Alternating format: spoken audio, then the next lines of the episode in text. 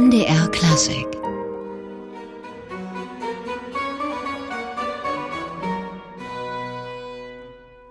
Kammermusik von Georg Philipp Telemann, das nicht ohne Grund am Beginn dieser Stunde, denn wir wollen hier ein bisschen vorausblicken auf den am Sonnabend beginnenden Telemann-Wettbewerb in Magdeburg. Das ist ja die Jubiläumsausgabe, der zehnte Telemann-Wettbewerb und in diesem Jahr wetteifern da junge Musiker und Musikerinnen eben im Bereich Kammermusik. Und bei uns hier bei MDR Klassik ist heute Carsten Lange, Leiter des Zentrums für Telemann-Forschung in Magdeburg und Geschäftsführer der internationalen Internationalen Telemann-Gesellschaft. Schönen guten Tag. Vielen Dank für die Einladung. Die Telemann-Festtage und der Telemann-Wettbewerb, die finden ja immer im Wechsel statt, ähm, immer alternierend, ein Jahr ums andere. Ist das gut, dieses alternierend, oder wären aus Ihrer Sicht jährliche Festtage vielleicht auch schöner?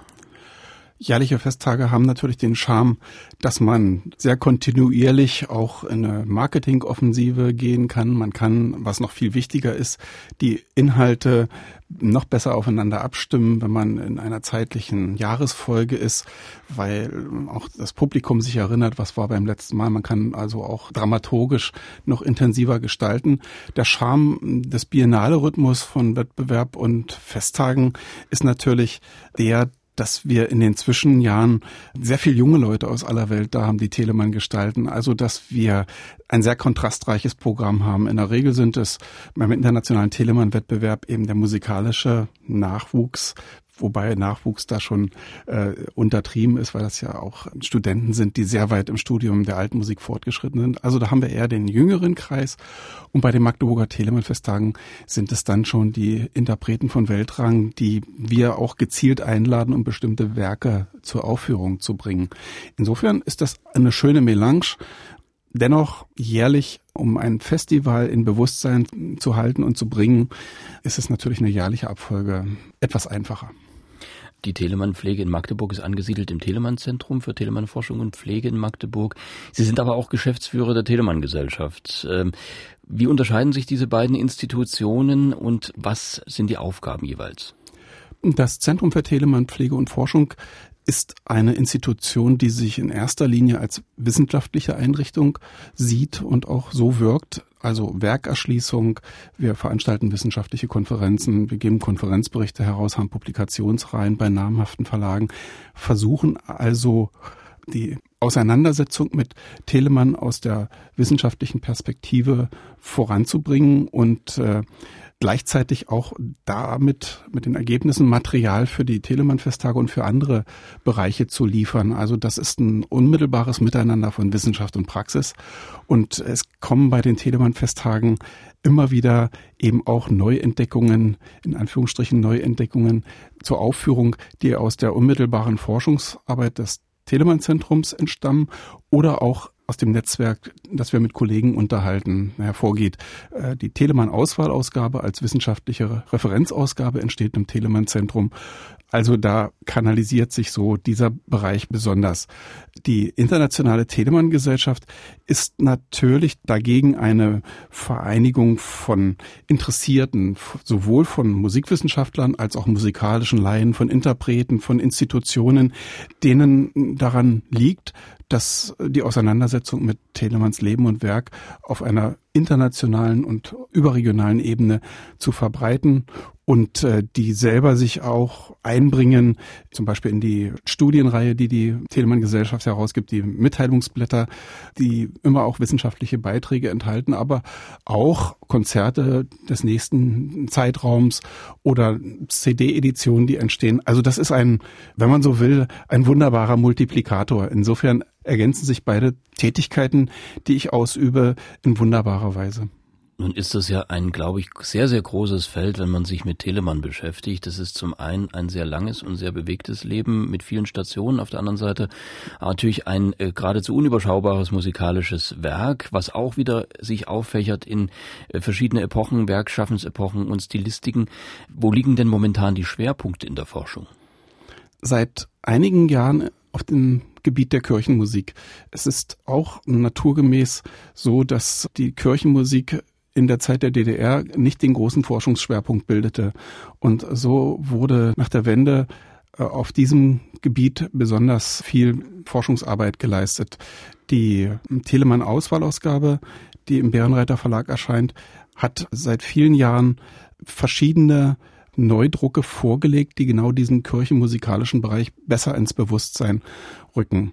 Und ähm, wir haben auch einen Modus gefunden für diese Reihe, diese breite Bandbreite der Telemann-Kantaten, die er für die Sonntage und die Kantatenjahrgänge, die man letztendlich auch aus Kosten und anderen Gründen nicht so ohne weiteres publizieren kann, dass wir da einen pragmatischen Zugang gewählt haben und sozusagen Idealjahrgänge wählen, indem man aus einem bestimmten Jahrgang ein Kantatensegment auswählt, vom Sonntag nach Trinitatis, vom ersten Sonntag nach Trinitatis bis zum zwölften Sonntag nach Trinitatis und mit dem dreizehnten Sonntag nach Trinitatis gibt es dann weiter aus einem anderen Jahrgang, so dass man im Moment in dem Stadium sich befindet, den Zugang äh, zum Telemannswerk Netzwerk weiter zu weiten und zu öffnen. Und äh, dann später, nächste Generationen haben dann die Möglichkeit, alles das, was, was, was dazwischen liegt, auch noch äh, sich zu erschließen und möglicherweise auch publizieren. Aber das ist schon der Bereich, der im Moment am sehr wesentlich bedient wird.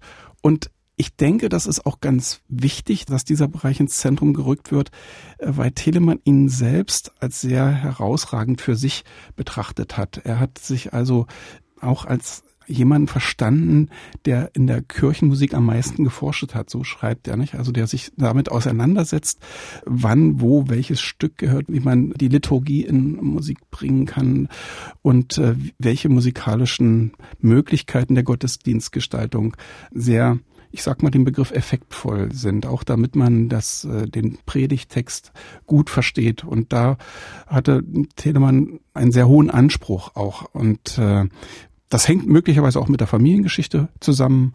Er kommt aus einem Pastorenhaushalt, war also sehr vorgebildet in diesem Bereich und so spielte die Kirchenmusik in seinem ganzen Denken eine herausragende Rolle.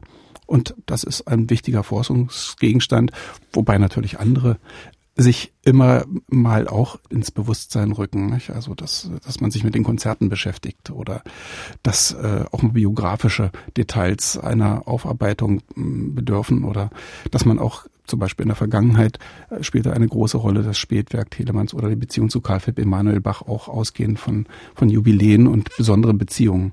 Das ist also mal ein kleiner Einblick in die Arbeit von Telemann Zentrum und Telemann Gesellschaft. Schwerpunkt der Forschung, die Kirchenmusik. Im Moment hatten wir gesagt, hier ist ein bisschen Kirchenmusik von Georg Philipp Telemann aus der Kantate. Ach Herr, lehr uns Bedenken wohl zum 16. Sonntag nach Trinitatis. In diesem Falle mit Klaus Mertens und der Akademia Daniel Unterschalev Adel.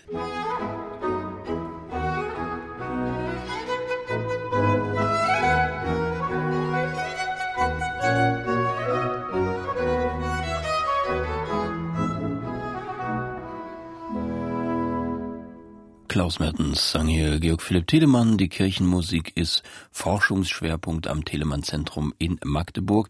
Bei uns ist Carsten Lange, Leiter des Zentrums für Telemann-Pflege und Forschung in Magdeburg und Geschäftsführer der Internationalen Telemann-Gesellschaft. Herr Lange, um noch mal kurz bei der Kirchenmusik zu bleiben. Sie sagten, in der DDR war dieses Forschungsgebiet so ein bisschen vernachlässigt. Gab es denn da aber nicht im Westen wenigstens Leute, die sich damit beschäftigt haben? In diesem Umfang, wie es in der DDR geschah, ist das im Westen, nicht so im westlichen Teil Deutschlands, nicht so gewesen. Es gab natürlich einige Musikwissenschaftler, die von Beginn an ihres Wirkens immer auf Telemann den Fokus gelegt haben.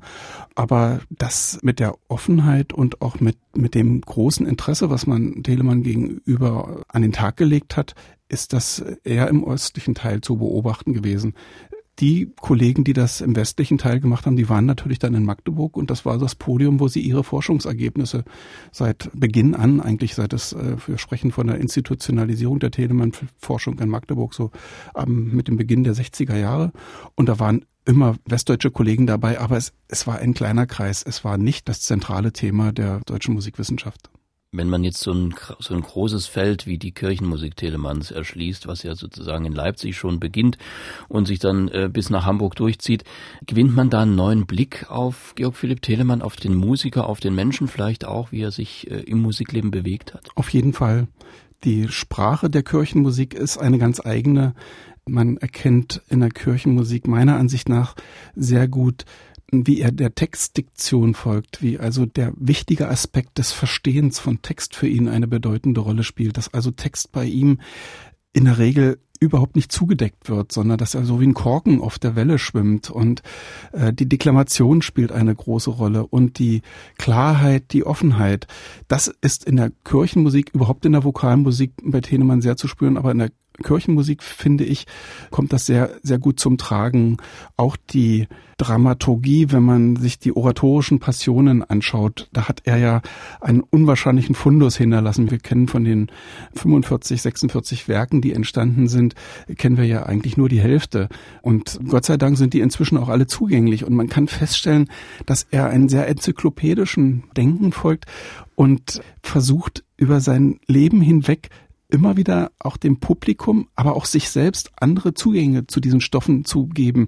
Dass mal der Verräter Judas im Blickpunkt steht, dass mal der sieghafte Jesus betont wird, dass die Problematik des Leidens immer eine Rolle spielt, ist klar, aber wie er es auslotet, das ist schon bemerkenswert. Und dieser enorme Vorteil der, der Fülle des Materials, zeigt uns auch, wie sich Telemanns Sprache dadurch ändert. Sowohl bei den Kantaten, die von 1710, 11 an erhalten sind bis zum Spätwerk, als auch in den oratorischen Passionen und in anderen Festmusiken kann man eben diese wunderbare stilistische Entwicklung sehen. Und das öffnet auch den Blick auf Telemann, weil man merkt, dass er auf der einen Seite natürlich seinen Stil, sein Schöpfertum hat, auf der anderen Seite aber immer wieder Neues einfließen lässt, wo er sich auch vom Umfeld anregen lässt und wo er auch Linien vorgibt, die ihm die, die Zeitgenossen gern aufnehmen, also wo er Mustergültiges komponiert. Und dieser erste Jahrgang, den er komponiert, wo, wo ich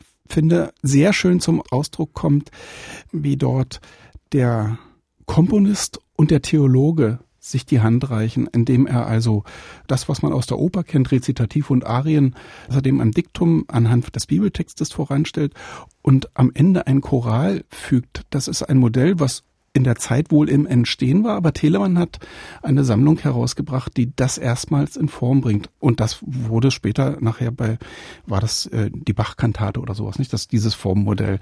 Das ist interessant. Aber das Wichtige, was für mich dahinter steckt, ist, dass Telemann genau die Rolle, die ja Luther auch dem gemeinsamen Singen zudachte, dass das Telemann meiner Ansicht nach mitdenkt, wenn er auf der einen Seite den Blick von Rezitativ und Arie auf den Bibeltext schärft und auf der anderen Seite am Ende den Choralgesang als Abschluss an die Form stellt, um die Menschen einzubeziehen, also um, um praktisch ja damit Gottesdienst auszuüben. Also das sind bemerkenswerte Momente für mich, finde ich, wo, wo Telemann immer unterschätzt war und wo man jetzt erst durch die Fülle des Materials eindringt, in, auch in diesen, in diesen Kosmos des Denkens Telemanns. Dann haben Sie es schon angerissen mit der Bach-Kantate. Es gibt ja durchaus Interferenzen in der Forschung von Telemann zu den umliegenden, sozusagen benachbarten Forschungseinrichtungen, also Händelhaus oder auch Bach in Leipzig oder anderswo. Unter Fasch auch in Zerbst, da gibt es sicherlich Fall, ja. auch Verbindungen hin. Wie eng sind denn die, die Zusammenarbeiten zwischen diesen einzelnen, sagen wir mal, Barockmusikgesellschaften?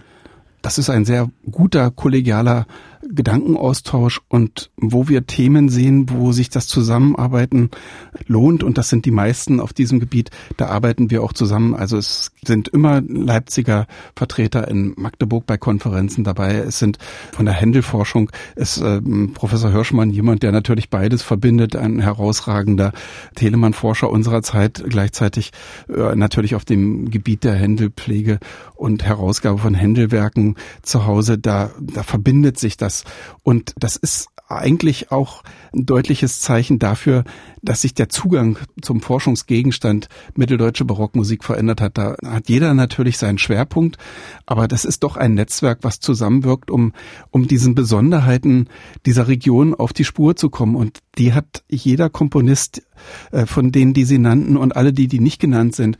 Dazu hat jeder beigetragen, dass sich hier ein, eine unwahrscheinliche Fülle von äh, Orten herausgebildet hat, wo exzellent musiziert wurde und wo exzellent komponiert wurde. Und wenn man hier auf fast jedes Dorf in Thüringen ist das ja so gehen kann und dort hervorragende Werke und Kompositionen und Komponisten findet, dann ist das schon bemerkenswert. Und dieses Netzwerk, das man da auch in der Wissenschaft bildet, zeigt einem auch, dass es wie in anderen Wissenschaftsbereichen ein Fortkommen nur im Gemeinsamen gibt. Also das Barocknetzwerk Mitteldeutschland steht und funktioniert. Wir müssen ja noch auf die Musiker zu sprechen kommen, Herr Lange, besonders auf die Jungen, die bald bei Ihnen zu Gast sind. Darum wird es gleich gehen. Wir hören aber erstmal wieder eine Musik von Georg Philipp Telemann natürlich, die zum Beispiel den etwas jüngeren Kollegen Fasch sehr beeindruckt hat, der ja Telemann sein Leben lang nachgeeifert hat. Hier ist die Renaissance aus einer der Ouvertüren-Suiten, in diesem Falle aus der für drei Oboen, Streicher und Basso Continuo in D-Dur.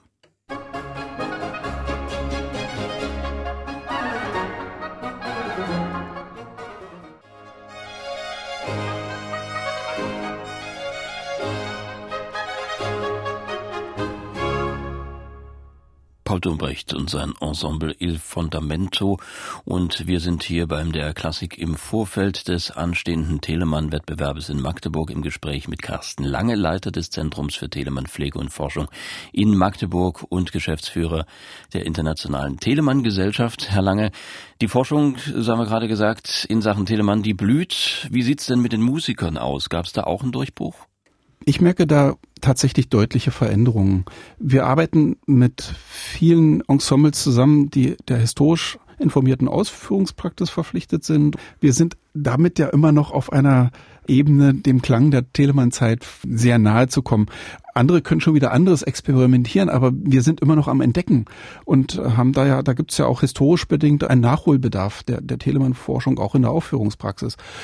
Und wir in der Bibliothek des Telemann-Zentrums spüren, insbesondere auch seit dem Telemann-Jahr da sehr intensiv, aber schon auch zuvor, dass es eine, eine ganz große Nachfrage gibt nach Kirchenmusiken für Gottesdienste, aber auch nach Werken, die sich für Konzertgestaltungen eignen. Wir haben da sehr, leisten sehr viel Beratung und sind auch sehr dankbar und froh, dass viele Interpreten auch Material aus unserem Hause nehmen, was nicht veröffentlicht ist. Das ist ja praktisch eine Weitung nochmal zum Musikmarkt, ähm, den wir als Institution leisten, dass wir bei uns auch viele Editionen im Bestand haben, die noch handschriftlich da sind oder neuerdings natürlich mit dem Computer, aber die noch nicht in Verlagen herausgekommen sind. Und, und das finden viele Musiker sehr spannend, auf Entdeckungsreise zu gehen. Und das ist so doch zu spüren, wenn einmal jemand Blut geleckt hat leitet er sich immer wieder aus. Wir haben in der, in der Schweiz gibt's äh, eine Kirchengemeinde, die regelmäßig da was ausführt. Es gibt in Deutschland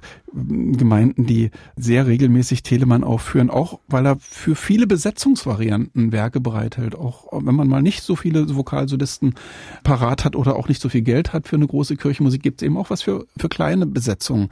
Und das verbreitet sich enorm und Gerade haben wir ähm, mit dem Mitteilungsblatt der Telemann-Gesellschaft, da haben wir einen großen Überblick über die Schriften und auch eine Diskografie.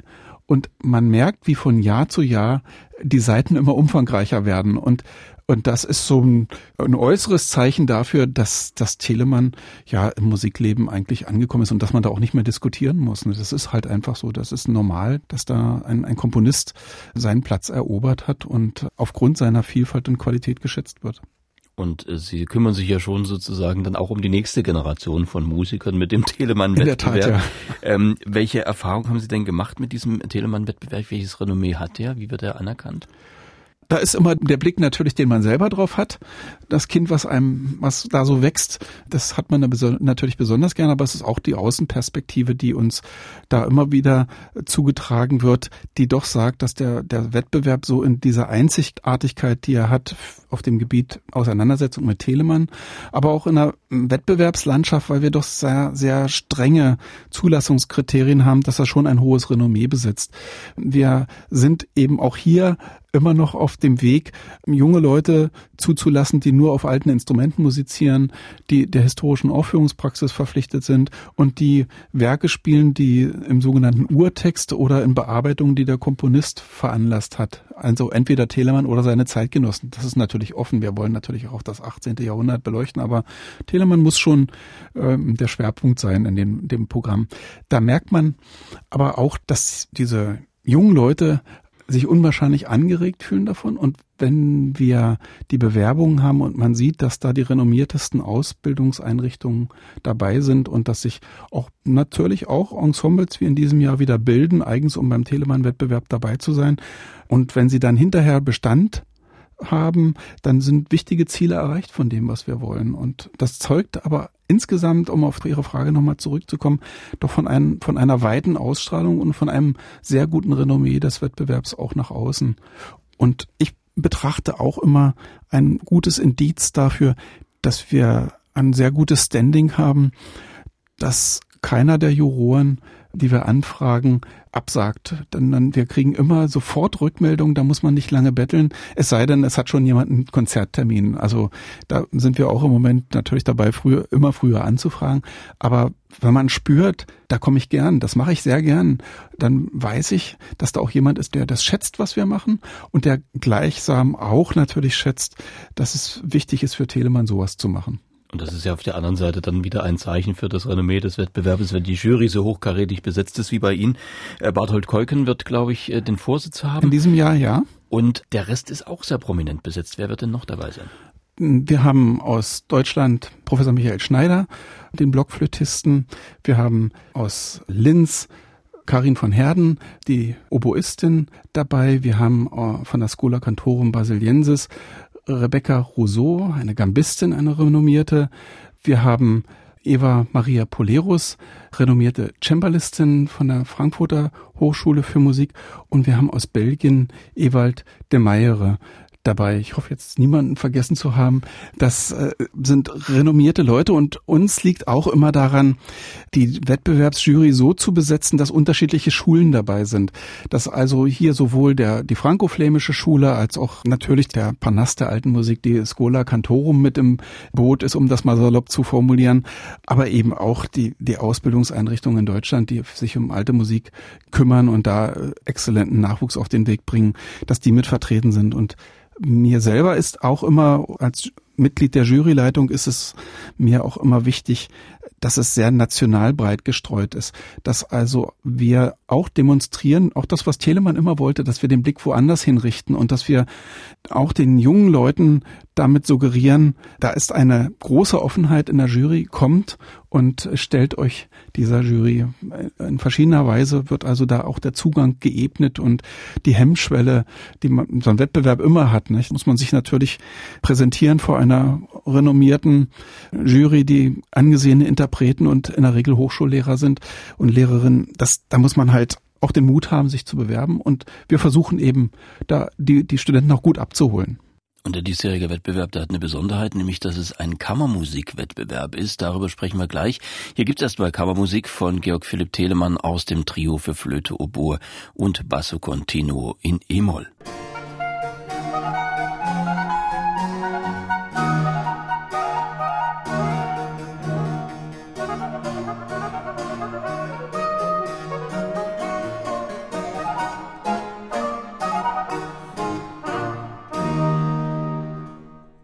Kammermusik von Georg Philipp Telemann mit Jet Vance und der Musiker Antiqua Köln. Das könnte so Musik sein, die beim diesjährigen Telemann-Wettbewerb am Sonnabend im Angebot der Wettbewerbsteilnehmer ist. Wir sind im Gespräch mit äh, Carsten Lange, Leiter des Zentrums für Telemann Pflege und Forschung in Magdeburg hier bei MDR Klassik und er ist ja auch Geschäftsführer der Internationalen Telemann Gesellschaft, also sozusagen der Ausrichter dieses Telemann Wettbewerbes, der ja Jubiläum hat in diesem Jahr in die zehnte Runde geht. Herr Lange, wir hatten schon gesagt, in diesem Jahr richtet sich der Wettbewerb an Kammermusikensembles. Nun ist es ja im Barock nicht so genau definiert, wie so ein Ensemble auszusehen hat. Also feste Formationen, wie wir sie später kennen, Klaviertrio oder Streichquartett, die gab es ja da noch gar nicht.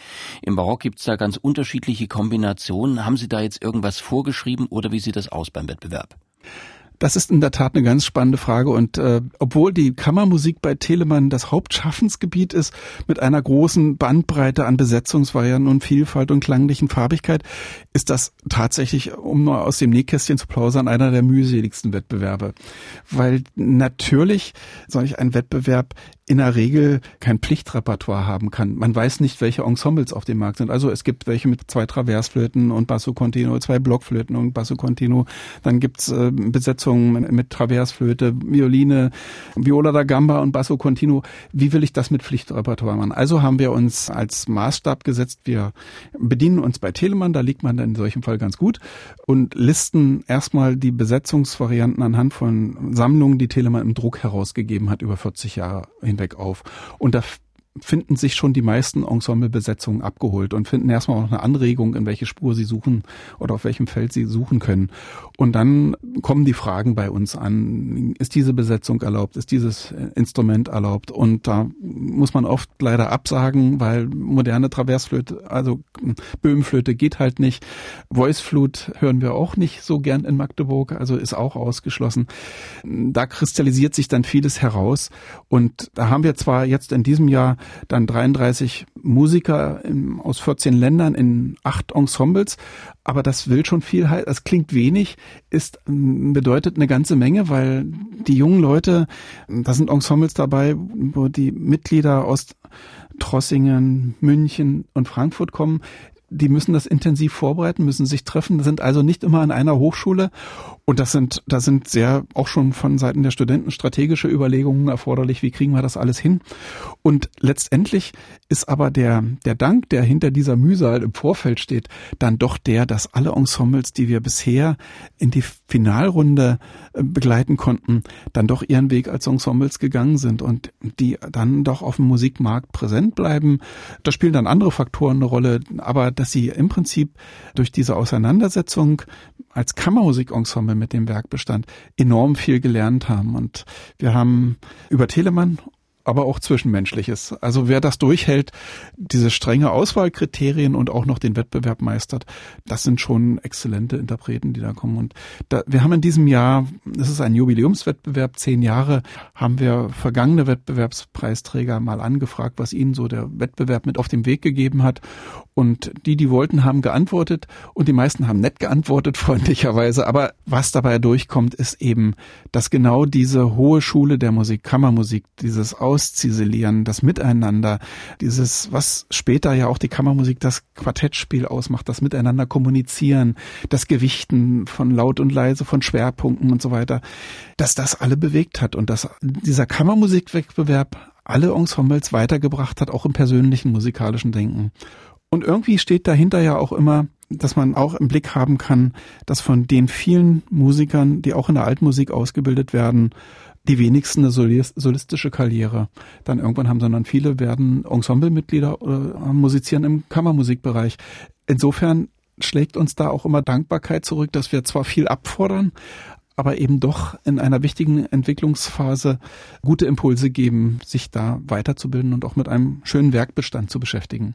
Ja, und ich kann mir vorstellen, dass man auch, selbst wenn man jetzt nicht gewinnt oder nicht ins Finale kommt, alleine die Erfahrung, die man im Vorfeld macht, die, was Sie geschildert haben, diese organisatorischen Dinge, die man ja auch braucht, wenn man dann später in die alte Musik, ins Berufsleben einsteigt, wo es ja wenig Festanstellungen gibt ja. und viel Eigenorganisation gefragt ist, ist, glaube ich, eine wichtige Sache.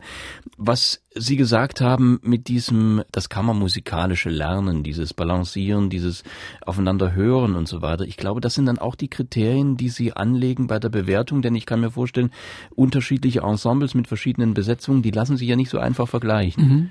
Also ich gehöre ja nicht zur Jury und ich bin ich auch dankbar, dass ich da äh, nicht das, den Daumen in äh, die eine oder andere Richtung senken oder heben muss, sondern es ist tatsächlich das, es geht um ein Interpretieren von Musik. Dahinter steckt die Grundkenntnis, wie sehr sich die Ensembles auch beschäftigt haben mit der Aufführungspraxis der Zeit, wie gut man Quellen kennt, wie gut man die äh, theoretischen Schriften kennt, Verzierungspraxis und so weiter. Also man muss als Ensemble doch eine Menge im Hintergrund bewältigt haben, damit das funktioniert dann. Und tatsächlich ist es dann nicht unbedingt nur die Virtuosität, die den Meister macht, sondern es ist die Interpretation, wie gehe ich mit den Werken um, wie musizieren die jungen Leute miteinander, welche Tempi werden gewählt, also dieser tatsächlich, wie kommt das Werk, das da in den Noten trocken steht, wie kommt das klanglich rüber und wie durchdrungen haben das die Teilnehmenden. Das ist also das intensive Bewertungskriterium. Letztendlich das, was auch wichtig für den, für den Hörer nachher ist, wie kommt die Musik rüber? Wie wird musiziert? Und äh, bereitet es Freude zuzuhören und äh, die Jury bewertet natürlich nicht nur die Freude und den Spaß dabei, sondern auch ist das fundiert, was dort interpretiert wird. Es gibt aber auch ein Rahmenprogramm, glaube ich, zu dem Wettbewerb. Also das ist so eine Art kleine Telemann-Festtage drumherum. Ganz genau, ja. Ähm, wie wird das aussehen? Das Rahmenprogramm hat natürlich seit Beginn des Wettbewerbs eine Passion mit im Programm. Die Biederitzer Kantorei hat ja den Ehrgeiz, seit den 90er Jahren in jedem Jahr eine der Passionen Telemanns aufzuführen. Das ist für Hamburg ja eine gute Tradition gewesen im 18. Jahrhundert, dass Telemann eben jedes Jahr eine andere Passion nicht nur aufgeführt, sondern auch komponiert hat. Und die Biederitzer Kantorei greift das auf, so dass wir in diesem Jahr wieder eine neue Passion hören wir, die Markus Passion 1759. Wir haben darüber hinaus die Preisträgerin des ersten Gesangswettbewerbs 2017, Genevieve Schumi, eingeladen, in Magdeburg präsent zu sein. Und wir haben natürlich ein, das Abschlusskonzert als großen Event, wo die Best-ofs aus den einzelnen Vorspielen der einzelnen Runden dann zum Tragen kommen. Äh, das Finale wird ja dankenswerterweise auch vom MDR mitgeschnitten und ist dann auch für den, der nicht dabei sein kann, nachzuhören. Wir versuchen aber auch Musik zu vermitteln und Brücken zu anderem zu schlagen. In diesem Jahr kommt in Magdeburg an der Oper Xerxes zur Aufführung, die Händeloper, die dann auch in Halle zu hören und zu sehen sein wird. Und da gibt es immer eine gute Kooperation zum Theater und die wird natürlich dann auch, dafür werben wir natürlich dann auch gut mit. Das ist natürlich, dass die beiden Telemann und Händel, die beiden Freunde, dass es gut zu Gesicht gesteht, das einbezogen zu werben. Und es gibt seit einigen Jahren die schöne Tradition, auch mit der Telemann Pflege und Forschung besonders verbundene Persönlichkeiten mit einem Regionalsender, dem offenen Kanal Magdeburg, in einer Interviewsendung vorzustellen, weil ich auch immer diesen Blick hinter die Kulissen ganz wichtig finde. Was passiert da eigentlich? Das muss ein bisschen greifbar werden und das ist ein, ein, ein Teil des Rahmenprogramms, auch da ein bisschen Licht äh, ins Dunkel zu bringen. Äh, da wird Herr Keuken zu Gast sein, Professor Keuken, der die Jury führt, der wird ein bisschen darüber plaudern, natürlich wie er nicht nur zur Musik gekommen ist, sondern wird auch Auskunft geben, was die Jury macht und wir haben auch einen der vergangenen Wettbewerbspreisträger eingeladen, zu gucken, was passiert vor dem Wettbewerb, aber auch, wie geht's einem Ensemble, das sind Vertreter Kamerad Abach-Jenses, die da sein werden, wie geht's einem Ensemble danach, nach Sonderheim, wie sieht der Weg danach aus? Ich denke, man darf sich da auch nicht abkoppeln. Wir wollen das ein bisschen transparent gestalten und da ist dieses Format ganz hilfreich. Der Telemann-Wettbewerb, der zehnte seiner Art, startet am kommenden Sonnabend in Telemanns Geburtsstadt Magdeburg. Wir waren im Gespräch mit Carsten Lange, Leiter des Zentrums für Telemann-Pflege und Forschung in Magdeburg und Geschäftsführer auch der Internationalen Telemann-Gesellschaft. Herr Lange, ganz herzlichen Dank. Sehr gern. MDR Klassik